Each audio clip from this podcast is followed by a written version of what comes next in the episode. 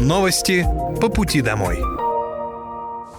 Здравствуйте, это новости по пути домой и с вами я, Мира Алекса. Пока вы добираетесь до дома за рулем своего автомобиля, на пассажирском сиденье или в общественном транспорте, я расскажу вам о том, что произошло сегодня в Подмосковье, в России и в мире. Вооруженные силы Российской Федерации продолжают проведение специальной военной операции. На Купинском направлении уничтожено более 30 украинских военнослужащих, три танка, два автомобиля, а также самоходная артиллерийская установка «Краб» польского производства.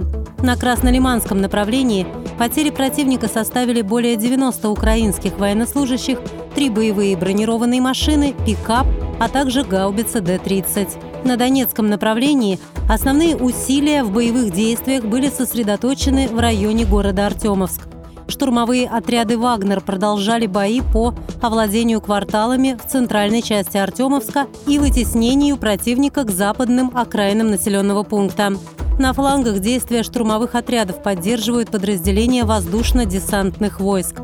За прошедшие сутки в этих целях в районе города Артемовск авиации совершено 11 самолета-вылетов, а ракетными войсками и артиллерией выполнено 48 огневых задач. Потери противника за сутки составили более 450 украинских военнослужащих и наемников, три танка, три боевые машины пехоты, шесть боевых бронированных машин, шесть автомобилей, гаубицы Д-20 ИМ-100Б, а также две радиолокационные станции контрбатарейной борьбы производства США. На южно-донецком и запорожском направлениях уничтожено до 30 украинских военнослужащих, один пикап, гаубицам 100Б, а также самоходная артиллерийская установка «Акация». В Запорожской области вскрыта позиция и уничтожен радиолокатор наведения целей украинского зенитного ракетного комплекса С-300. Средствами противовоздушной обороны за сутки перехвачено 4 реактивных снаряда системы залпового огня «Хаймерс» и уничтожено 9 украинских беспилотных летательных аппаратов.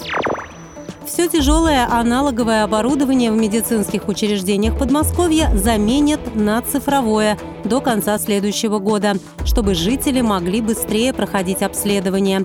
Об этом заявил губернатор Московской области Андрей Воробьев, который проконтролировал ход строительства здания поликлиники для детей и взрослых в Люберцах на 600 посещений в смену. Строительство вышло на финишную прямую. Здание почти готово, персонал набран. Часть здания будет выделена под станцию скорой помощи, которая откроется в четвертом квартале этого года. Поликлинику очень ждут жители, потому что своей поликлиники в микрорайоне нет, а живут здесь 36 тысяч человек, сказал губернатор. Он отметил, что строительство идет по новому стандарту «Поликлиника-перезагрузка». Работать в новом медучреждении будут и узкие специалисты – кардиологи, офтальмологи, эндокринологи, стоматологи и многие другие. Андрей Воробьев добавил, что в регионе уже открыли поликлиники в Домодедове, Реутове, Раменском и Мытищах, офис врачей общей практики в Наро-Фоминске, блоки диспансеризации в Домодедове, Одинцовском и Ленинском, подстанции скорой помощи в Солнечногорске, Ленинском и Кашире. Кластеры индивидуального жилищного строительства планируют создать в четырех округах Подмосковья. В Истре, Пушкине и Нарафаминске запуск планируется в 2023-2024 годах. В Дмитрове кластер уже запущен. Это большие территории общей площадью почти 3000 гектаров, на которых индивидуальное жилищное строительство будет возведено в объеме почти 3 миллиона квадратных метров с детскими садами, школами, поликлиниками, улично-дорожной сетью как внутри, так и за пределами, сообщила министр жилищной политики Московской области Инна Федотова. Московская область занимает первое место по вводу в эксплуатацию ИЖС. На втором месте Краснодарский край, на третьем – Ленинградская область. Интерес к частным домам в Московской области растет уже много лет. С начала пандемии спрос увеличился на 42% и не падает. Поэтому для региона очень важно создать условия для привлечения системных застройщиков на этот рынок. Сейчас Подмосковье формирует новый рынок ИЖС с созданием комфортной и безопасной среды обитания. Закон о запрете продажи вейпов детям принят Госдумой в окончательном чтении.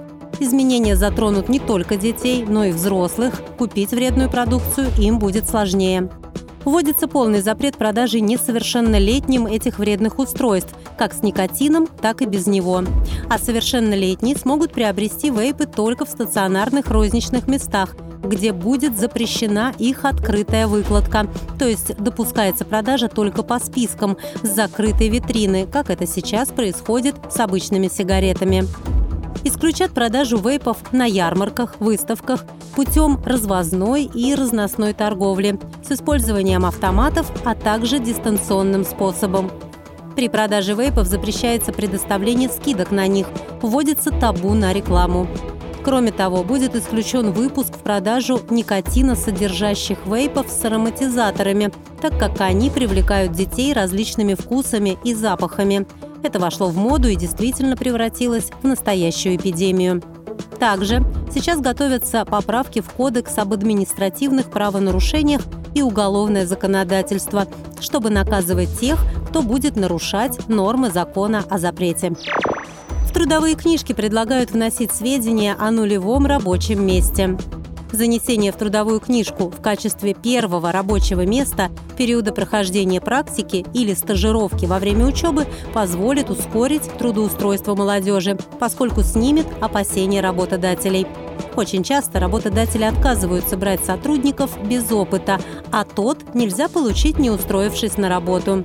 Введение нормы нулевого рабочего места позволяет получить запись в трудовой, что отвечает запросу молодежи.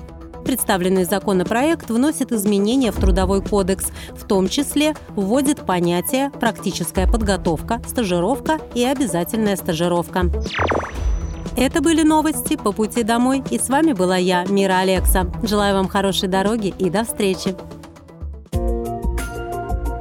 Новости по пути домой.